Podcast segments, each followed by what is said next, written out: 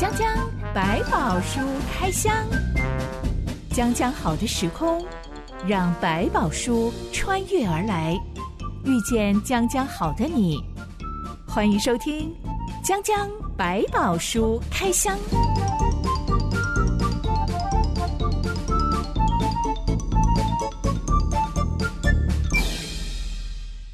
书里有百宝，让知心和夏板哥为你开箱来挖宝。Hello，我是知心。Hello，夏凡哥。知心，我最近在网络论坛上看到一个很好笑的发文，嗯、是一个很年轻的女生，她很苦恼。但当网友看完她发问的内容之后，就觉得啼笑皆非，大家都把她当笑话看啦。奇怪吗？她说她刚跟男朋友交往半年，半年，这个男朋友是初恋，她很珍惜。但是交往之后，她的男朋友每一天都会亲自打一杯。精力汤逼她喝下去。哇塞，这个真的是像妈妈一样的悟到的。这个女生起码已经喝了一百多杯精力汤了，但她说她每一天都是捏着鼻子、咬着牙硬吞下去的，嗯、而且吞下去之后还会有一股反胃，的感觉，差点要吐出来，她都不敢让男朋友知道。因为因为有些精力汤它是有那种菜的那种青涩的味道，有腥味，所以她就受不了，有人不是能够喝下去的。她说男朋友非常强势，每一天都用这是为她的健康好做理由来逼她喝下去的。这个理由。我真的是很讨厌，为你好，可是我不喜欢啊，这个怎么办呢？现在他已经痛苦到要求助网友，说到底该不该为了金立汤这件事情而 fire 男朋友？嗯、到底该不该分手呢？可是他是初恋呢，我很珍惜。嗯、我觉得初恋当然，因为是因为 听完就可以知道为什么广大网友都把它当成笑话了。对，真的是，我觉得当然这个你已经快受不了了，你不怎么能不说呢？难道这以后要一辈子这样子吗？不可能嘛。大多数的人都说赶快分一分，免得你变成精力汤厨余桶。真的挺恐怖的，而且这是一个沟通的机会啊，不一定就是认为都不好，就是你不喜欢，应该要早点告诉他。凡是硬要把自己的价值观套在别人身上的，要求别人要跟我过一样的生活，过一样的 lifestyle 的，嗯，任谁都会感觉很不舒服，因为你不尊重我的界限啊，你不尊重我的生活方式啊。而且这个你可能你觉得很好，对我讲不一定，我觉得很好，我可能有另外一个方式，管我吃什么、喝什么、穿什么，什么都要管，而且还说这是为我好。我是为你好，这是可以商量的。我相信你是想为我好，可是对我来讲，什么是好？这时候有要经过讨论，然后也可以更多了解。如果是一个比较宽广的人，真正宽广的人，他可以经过讨论，然后分享，然后说好，我可以理解，然后就做一个更好的做法，两方都觉得好。但如果它是一种就是只是强势，我就一种很固执顽固，我就是不管，只有这种才是好的，那才是危险。所以夏凡哥支持这个女生要勇敢讲出自己的想法、自己的心情。对，除非真的沟通无效，他还是硬要逼你喝精力汤的话，那再来想想看，到底要不要分手吧？对，如果你已经沟通，他还是那么强势，那我就要去怀疑了。这可能接下来会变成恐怖情人。你一定要理解这个，就是这是一个一步往下走的，很严重。真的会。对，因为他是有强制，他是有那种强迫你一定要怎么样，那他会这种会造成你的压力，甚至会伤害，会觉得如果你没有照这样去做，就表示你不听话或等等。那不如就好。那既然这样的，我觉得再走下去也是无益，早点做个决定也是好啦。这其实都已经构成一种恐怖情人的状态了。是一开始的征兆，可能就只是管太大，不要一直再去忍受它。我觉得你觉得管的已经让你开始不舒服，你可以讨论一下为什么你要管这么大。可是我不喜欢这样管。那如果这个就是你的观念的沟通，可以沟通的好，那我们增加了解。沟通不过去，他也不愿意改变，那我觉得你就要小心。用他自己喜欢的方式喜欢你这个人，想管制你这个人，或者是想要把你占有在他的身边，而不是跟你在谈一个对等的、互相成长的恋爱。我觉得那就不一样的。我觉得基督信仰有一个好处是，我们并不是在这个世界上到处去抓取什么东西归我，嗯、什么东西是我的，你是我的，这样东西是我的，这个学历是我的。嗯，基督徒是。我们先被神得着，嗯，现在我属于神了，我愿意让神来成为我生命的主，嗯哼，因此我有主了，我就不再需要自己去抓很多东西来，你是属于我的了，是我们又像是上帝赐予的，所以上帝也会有收回的权利，那我们更是善待跟好好珍惜上帝给我们在身边的每一个人事物，这样子。江江百宝书开箱，今天要来开箱一个管别人管太大，嗯，甚至管到惹上帝愤怒的故事，记载在民数记第十二章。一段音乐之后，我们来开箱。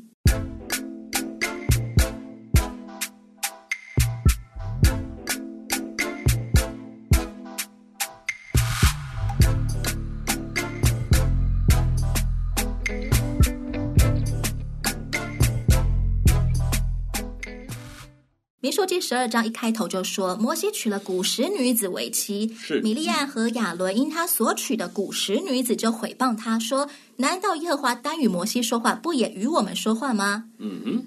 人家娶什么族的老婆，跟上帝 与不与你说话有什么关系啊？我觉得这是不是有一点比较偏向律法主义的那个角度，就是对米利暗他们来讲，觉得你是一个圣人了，你是一个代表上帝的，你要保持你的纯洁，你的血统的正统，你怎么会去把外邦的女子，就是不同族裔的女子娶回来呢？你应该像立位人呐、啊，持守这个律法，应该保持这个血统才是最重要的一件事情。摩西的妻子希波拉原本是米甸人，嗯、他的岳父叶特罗就是米甸祭司。没错，这里说到的古时女子是谁？古时女子就是在当时上埃及或者是现在的伊索比亚这个区域一个很大的当时的大帝国的一个当时的女性。那这个女一定不是犹太人。好，这是指希波拉后面的二房太太吗？是是是，就是他接下来又娶了这个做他的太太。那二房太太这个古时女子很有可能是黑人喽？一定是黑人。就是现在伊索比亚这个位置，对对，这，以以现在来看，应该一定是黑人，因为那个区域里面，他大概就是没有其他的选择了。至少我们可以百分之百确定，他绝对不是犹太裔。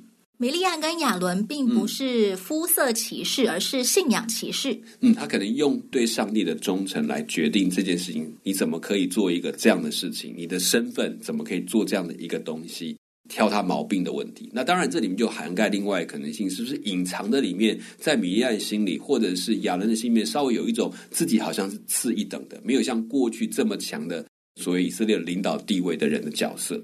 你是摩西呀，你怎么可以娶个不是犹太人的太太？对，你这样的做，就像过去我们得罪上帝一样，会不会害我们也要跟着遭殃啊之类的模式？怎么可以说有两套标准？你要求别人不能，就你自己娶了一个？这样的一个外邦的女子，其他族裔的女子，这是不是有点像？如果有人对着下法牧师说：“嗯、你是牧师耶，怎么可以叼根牙签呢？” 对，这个就是当时，然后就很疑惑说：“我为什么不可以叼个牙签？”你不会被冒犯吗？这种言论 对我来讲，我就会不理解为什么不可以，因为在我的生活环境里面。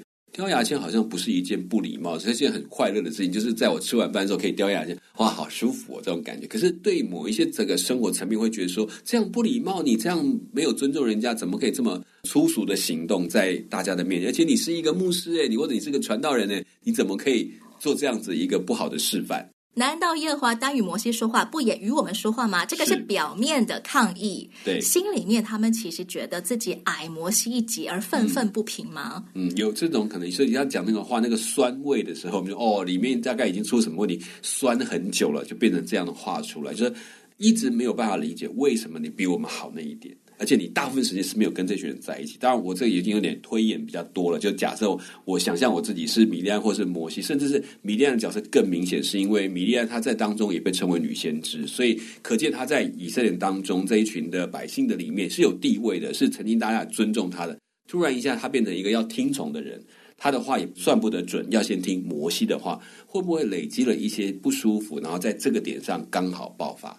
以色列人才刚刚建立了管理制度，嗯，米利亚、亚伦、摩西这三姐弟就是金字塔的顶端，嗯、他们是权力的核心。嗯、这三个人中间如果闹不和，这是很严重的团队管理危机耶。是，而且这边可能还有一个关键是，米利安在从摩西出来之后，你会发现在以色列当中几乎没有他特别的角色，除了他带一群女性跳舞。赞美上帝以外，他不是镁光灯的主角。对，他突然要退到很后面，甚至这个时候也造成他心里面也有一种感觉，是可能隐隐约约觉得他的话不被重视的过程。但是在这件事情上面，对米来讲，后面会给他一个很大的平反，甚至上帝给他的一个安慰。我们后面会提到。我曾经听过一个七十岁的老基督徒，嗯，他说，在他们那一代的基督徒当中，嗯，有很多教会的女性领导人心里面是。愤愤不平。这种状况特别会发生在师母身上，嗯嗯，因为，嗯，她有师母的名分，对，但是却处在重男轻女的社会文化下，嗯，大家不用师母的位分来尊重她，是，嗯，或者是采取她的意见，嗯，所以这个。爷爷基督徒，他他就跟我说，其实他们那一代有很多的师母，嗯，是会背地里不停的讲像米利安这样子的话的，不自觉的变成一种酸气。我认识的基督徒朋友，他在饭店工作，是。他们的饭店，因为老板是基督徒，嗯，他们有给教会包栋的一些优惠，嗯嗯嗯，他也接到过一些师母打电话来要订房，但是口气用词非常的不礼貌，就是。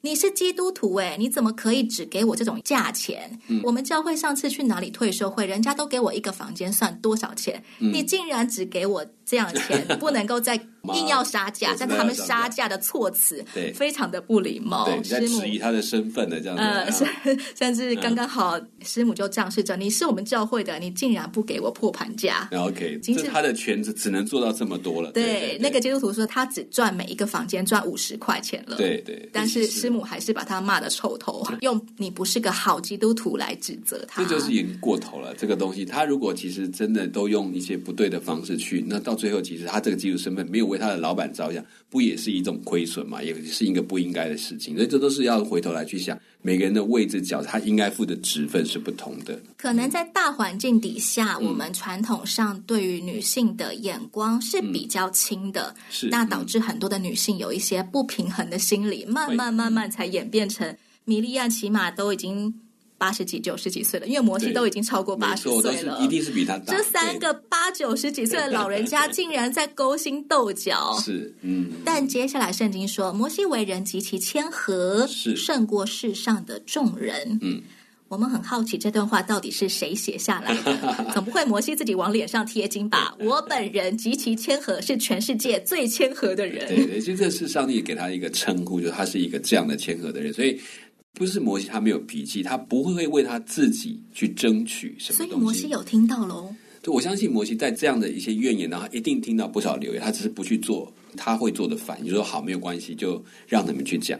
但这件事我还是去做我该做的事情。耶和华听见了，嗯嗯、耶和华就叫摩西、亚伦、米利安三个人进会幕集合。是，嗯、云柱出现在会幕门口。嗯哼耶和华单独把亚伦、米利安两个人叫出去。耶和华说：“你们且听我的话。你们中间若有先知，我耶和华必在意象中向他显现，在梦中与他说话。我的仆人摩西不是这样，他是在我全家境中的。我要与他面对面说话，乃是明说，不用谜语，并且他必见我的形象。你们毁谤我的仆人摩西，为何不惧怕呢？”说完，耶和华就发怒离开，云柱立刻离开会幕，人们当场看见，哎。米利亚竟然忽然长出了大麻风，嗯，像雪一样白的大麻风，非常吓人。的病变的过程，对，米利亚忽然间就浑身覆满了霉菌一样，对，一下子就浮现在整个身上。小板哥，上帝没有骂米利亚跟亚伦，嗯、你们两个管太多了，管人家娶什么族裔的太太，也没有骂他们，你们两个这么老了还在那边嫉妒人家，是，而是你竟敢毁谤我的仆人，是，嗯、上帝最介意什么？他们里面在毁谤这个摩西的时候，在讲摩西的问题的时候，他其实也同样的在质疑他代表的上帝，或者在质疑上帝怎么会容许这样的人继续在带领我们呢？或者是说，在过程当中怀疑着为什么这个东西只有他，为什么我没有？其实后面那句话是重点，就是为什么只有给摩西，为什么不给我们？我们不难道也不好吗？不够好吗？在这个点上，他其实最大质疑说，上帝你的选择是有问题的。我平常要去拜访家里面有小朋友的朋友的时候，嗯、是都会问他说：“哎，我帮小朋友带点小礼物好不好？”是，嗯、他们一定会跟我说：“我们家有姐姐弟弟哦，一定要两份哦，而且要一模一样哦，嗯、不然会吵架哦。”上帝对于米利安跟亚伦在那边吵吵闹闹说：“啊，为什么你对摩西比较好？嗯，好像我们次一等。”是，上帝并没有。安慰他们，嗯、哄一哄他们耶，因为都不是小孩啦，他们跟上帝关系也不是那么浅薄，他们应该但幼稚的跟小孩一样。对，就是这一点，就是把他心里面的那个情绪给挖出来，说，其实上直接在责备的是他根源的问题。你怎么敢轻易？就是你当然可以有这些情绪，你不满这个都 OK，但你怎么可以在当中竟然随意的去毁谤我所拣选的仆人？你等于在毁谤我，因为在这里面反映出来的，他们其实那个嫉妒不是讲说我嫉妒你。而是用另外一个问题是他怎么可以这样？上帝怎么可以把摩西按在我们顶头上司呢？嗯，我觉得是心里面，但他是用一个另外一方面来来表示，摩西是不够格当那个主要的负责人的，所以这件事情就等于说，那我质疑这个选择，我也就选择质疑那个选择他的上帝了。那为什么要做这件事？还包括米利亚确实在当中是有影响力，所以他们在讲这些话语的时候，不是在跟亚伦两个聊聊天，讲完就算，是讲一讲，已经在这个群体里面产生了一个声音了。但是摩西基于他觉得说，好，我不要去为我自己去辩解什么，反正我就是做我该做的事情，所以上帝才自己来说话，我来作证，为摩西作证，他是在我全家境中，所以你们做的事情是毁谤的，让所有听到这些话的百姓，甚至心里面也开始起这个念头的百姓说，你们搞清楚这件事情是谁的问题。我自己回顾别人毁谤我的经历，嗯，我发现比起直接毁谤我，我更难忍受的是听见有人当着我的面毁谤我的家人，或者是毁谤我的朋友。是，嗯，但是由于当事人听了可能笑一笑，没有什么反应，我也不好帮他发脾 气。对对对，是没错。但是我听了就觉得很难受，我甚至很想骂他说。你讲这什么东西呀、啊嗯嗯？你怎么可以来我家拜年，然后当着我的面说哈哈哈哈？你的爸妈是笨蛋，蠢死了。刚好你用这个模式来讲，好像你的爸妈听到人在骂你，当事人他就站出来说：“对不起，你讲错，这是我的孩子，而且他不是这样的一个人，我证明给你看。”这种其实上帝在做像这件事情，有点是替他来把这个事情证明出来，因为我是见证者这样的概念，他也在其中。以前我都是训练有素的，因为来者是客，是我就只好打哈哈哈哈哈哈过去，嗯，但其实心里面超级不舒服，爽。对对，其实有时候这种是可以说出来，因为我觉得这也在重新厘清一个界限，对方让对方知道说，当你要说这些，如果你在讲一个事实，我觉得我们可以讨论，但你用一个你用这种评语对对方，我是不舒服的，我并不喜，我不认为他们是如此，我也不赞同你这样的说法，那也可以阻止一些不对的言论的传递跟散播。甚至有时候不好听，有一些人在这样讲的过程，我看你没有反应，看你很开开心啊，也在笑。我会跟另外讲说，因为他也赞成啊，我那天跟他讲，他也笑得好开心。你看他觉得这是个笑话，我讲的话很好笑吧？知心的爸妈就是个蠢蛋。对，那就是一个问题了，就会变得很严重。所以有时候我们做的只会说，你可以拒绝继续听这样的话，说我觉得是不对的。那也可能一时的不快，但他至少知道以后在里面这些人的话，我不能这样讲，也减少了一些留言或者是这种可能不小心的这种玩笑会开过头，避免这个问题。我自己也有我需要学的功课。当时候这件事情发生了两年之后，我才意识到，其实我有没有处理的怒气，嗯，憋在我的里面，就好像一包垃圾，我很怕垃圾泼出来，会喷到客人，然后喷到在场所有来拜年的大家一大群吃饭的人，嗯，所以我把他这个怒气打包起来，垃圾藏在房间的角落。是，等到两年后忽然间打开的时候，他已经不只是当初的垃圾，嗯，还有积累起来的那个怨气，啊，对对对，腐败啊什么就更臭了，这样子。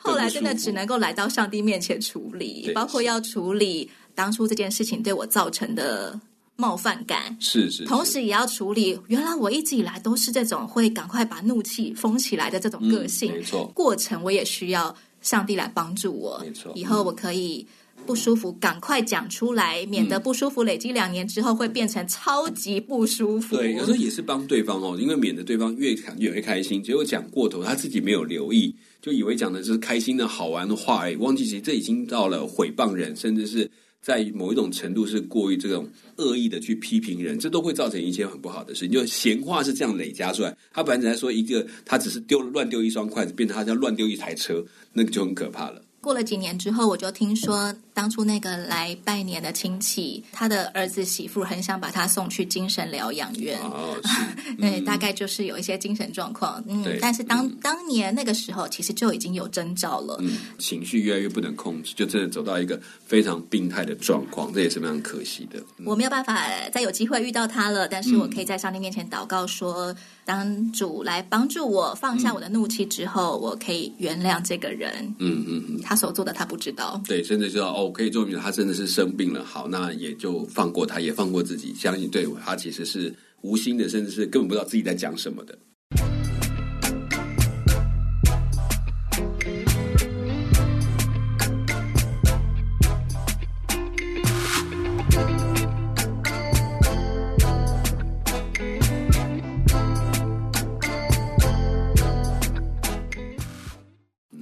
惨案其实讲出了很多基督徒心里面不敢承认的事情，那就是。我跟那个人一起进教会，一起信主的，嗯、为什么他现在比我更有恩赐，更受重用？大家都听他的。嗯、我的条件资历明明就比他优秀，我可能是本科系的，但他不是本科系，结果他可以每个礼拜都做这个台上的服饰。嗯嗯，真的，还偶尔会来教训我说：“哎，这个圣经可能不能这样读啊！” 哇，糟糕了，反正是里面好甚至可能有学历上面的条件呢。我有学历哦，他没有哦，凭什么他可以来教我？不。公平，嗯哼嗯，即使是在教会侍奉当中，也有很多基督徒是一面服侍，一面心里面偷偷的在比较，嗯，在增进的。对，所以你可能过去你带出来的年轻的孩子，现在成为传道了，带着你，然后你就突然有一种啊，他是我带出来的耶，但是我好不堪哦。对，然后或者说有一种就是，哎，他应该要听我的，因为我带过他，这种概念可能都会不小心冒出来，忘记是，哎，我反过来职分不同了。夏凡哥怎么看这种事？心一定要放宽，一定会有人可能在某方面学的比我们更好，甚至信心经历比我们更有这个机会，那是上帝给的。就是，但我觉得当我们的学习是可以厘清，若是上帝透过任何人的教导，我觉得都应该听，就是慢慢理解这个状况。上帝有时候甚至认为，真的是让一个你都觉得很不堪的人，但是他却可以直指你心里面你最大的问题的时候。如果你够理智，你知道那是上帝给的，你就可以把头低下来，而不是只是啊，凭凭什么来这样的教训？你凭什么要做这个东西？以前这都是我管的，现在为什么都变成你管了？就会不自觉是被权力绑住。我过去这么好，为什么现在不能？上帝有时候就是你放下，就是交出去，但是你会有你要做的事情。这种我们在学习，把自己的位分、年龄放在一边，就会像摩西那个所谓谦和的一样，说我 OK，没有关系。这些事情，上帝自己去说吧，去解释吧。我就做我该做，放在我手上的，我好好做。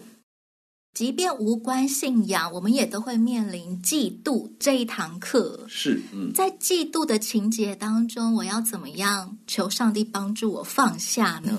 我觉得回到都是在我们最根本知道说，上帝才是一切的给予者，所以我们只要回到上帝面前，那份谦卑会帮助我们把每一个事情都看重。把每一个人都看重，不管他，我们觉得好不好？那既然上帝给了他，我们就可以在当中可以把心放下来说，我不再用我自己跟他比较，不是比较他拿的比较多，而是上帝现在给我的就已经这么多，上帝也给他的那些事情，那他去负责，给在我这边的我负责。就慢慢可以把那个心，就不会急着一直在关注谁多谁少，而是开始欣赏上帝给每个人的，每一个人都有他自己要去面对的东西，就变得是你可以欣赏，你甚至好，我也可以羡慕说哇，好棒，你可以做这么多，但我也不会忘记上帝也放在我手上，还有这么多，我要把我眼前的完成。我觉得我们东方小孩从小到大比较。欠肯定，欠鼓励，哦、所以当我们进到教会里面的时候，或者是进到社会里面的时候，嗯、我们其实会下意识的想要透过行为表现来争取肯定。肯定对对，或者是大家觉得什么才是就真正是成就，就追求同样的东西。在社会上面追求地位，对；在教会里面还是追求地位，对，而不自觉的觉得我要做到什么位置才是表示我哦很棒了，我我 OK 了。有办法去克服掉刻在骨子里面的民族性吗？我觉得这个是要一种操练的过程。其实追求成就、追求被重视，这都是很正常的，每一个人都会有。只是我们慢慢越来越。学习到怎么样追求上帝对我的肯定，才是我最重要的事情。还有肯定上帝给我的这一切，因为我肯定神，也肯定上帝给我的这一切，我才能够专注在我眼前手上的事情，而不轻忽它，而不是只看到别人碗里面说，为什么他的碗可以装这么多，我的碗只能装一小碗饭。用这个角度来思考，把它看在外在的样式上，所以这其实是一辈子要克服的东西。每个年龄层都有他在不断在乎的事情出现。每一天，我们都需要上帝光照我。嗯嗯嗯，不管我是什么年龄层，我是什么角色，我有头衔还是没头衔，我们或多或少都会碰触到嫉妒这个议题。没错，当上帝光照我们，当上帝的爱。触摸我们的时候，嗯、填满我们那一些空虚，可能过去不被肯定的黑洞，是、嗯、那一些匮乏，嗯、哼我们就开始可以有能量去赞美别人。嗯嗯，上帝重用你，真是美好。嗯，就是回头也幻想，是我们当我们可能缺很多，比人家少很多，可是有一件事情就不会少，就是上帝把他自己给我们的，没有比任何一个人更少。我有了上帝，我够了，我心里就满足了。这件事情。这为了成为我们最大的一个盼望，就会变得发现我们很容易满足，也比较不容易去嫉妒。那当然，嫉妒也是一个信号，刚好你感觉到，哎，我为什么在这个事情上这么在意的时候，可以回到神的面前，神也会听，他不会因为这样就对我们身体，说啊，你怎么可以嫉妒人？不，他会在这，我们来看一看，为什么你在嫉妒？你还缺了什么东西？是不是哪些东西？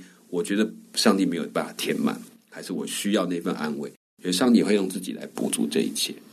有一次我去苏州玩，欣赏荷花池，哇，当时候还下小雨，嗯、是，然后所有的雨滴就一颗一颗在荷叶上面弹跳，嗯、这样子，我就发现有一片荷叶沾了一坨泥巴，嗯哼，仔细一看，原来是因为刚刚好那片叶子可能是先前摩擦到啊，损、嗯、伤到，嗯，刚刚好那一小块是没有纤毛的，嗯嗯，所以泥巴粘在上面。刚刚夏凡跟你说的这个概念，我们可能在成长过程当中受了一些损伤，嗯、原本应该要有的纤毛，嗯，没有长出来，导致那一块就是沾了一坨淤泥，嗯，是。所以每次遇到同样的事情的时候，嗯、我就是嫉妒他，他要他有的，我也想要有。上帝不公平，你为什么给他不给我？嗯哼。但其实我们怎么样成长呢？那还是回到生命的源头。嗯哼。坏掉了，送回原厂修。慢慢的，你会发现这些东西，可能我们所谓的缺陷，呃，不同的地方，可能反而成为你最能够去照顾到一些别人不能照顾到的事情，甚至成为你的长处。在我们习惯所谓的缺点，就先用一般人有的来决定这个是不是缺。但事实上，在每一个缺的部分，它都有它特殊的功用。比如说，你看到杯架挖一个洞。要有一个环，挖一个洞。如果中间没有那一块洞，它就根本不能放杯子的概念。可是它对一片完整的塑胶片说：“我的为什么没有像你塑胶片这么完整？我是中间一个大洞？”然后，哎，就发现只有你可以放杯子，他的不能放，他只能做杯垫。只要愿意把自己全然交在上帝手中，嗯，上帝能够成就更美、更好的事。对，甚至帮你发现那个上帝之所以设计的特别原因在什么地方。米利亚的皮肤长出雪白的麻风病，摩西终于明白发生了什么事。对，他毫不犹豫的就哀求上帝说：“上帝啊，求你医治他。”嗯哼，摩西真的一点都不介意耶，他也不受伤，嗯、也不觉得被冒犯耶、嗯。我觉得他能够体会他姐姐的失落感，所以他也愿意就不要在这事情上再去制造困难，也不要让他这一点发泄的空间都没有。我想他的心态有这种理解，所以愿意退，愿意让。所以当他看到这一幕，拍照对他的姐姐来讲是更极大的羞辱。因为我们在讲，摩西如果娶一个外族的女子是这么大的一件罪的事情，那麻风病这更不得了，这是很明显、直接的说，这是一个罪的象征。在那个时代来讲，可见米利暗对自己那种生活要求，一定是很要求很高的一个女性，才能够做这么多的表率，然后才能够得到这么多人的信任。所以也为了成为上帝的使女，她也可能也很小心自己的生活。突然用这么大的一个羞辱在身上，那简直打坏了他所有对自己他这么多年谨守的东西的一个问题，就毁于一旦了。我相信对他的打击是很大，所以摩西可以体会到那个痛苦，才想赶紧为他求情，说赶快让他医治好，恢复他的身份。我们都只看到摩西的外在，他可以带领数十万以色列人，好伟大呀！嗯，但今天我们看见。摩西的心胸、性情的伟大，真的是极其宽广到可以包容酸民，嗯，可以包容自己最亲近的人，是、嗯、恶意中伤他。对，他把他所有的力气用在他觉得最重要的事情上，就把他暂且放在一边。摩西的温柔，摩西的伟大，就在这里展现无遗了。嗯、是。而反观米利亚所学到的功课，我想。根据过去我们的开箱经历，越惨痛的经历，真的会留给人越珍贵的教训。是，下一回我们再来开箱，得到麻风病的米利暗到底该怎么办？是，讲讲白毛说开箱，我是哲欣，我是夏满哥，我们下回再见喽。OK，拜拜，拜拜。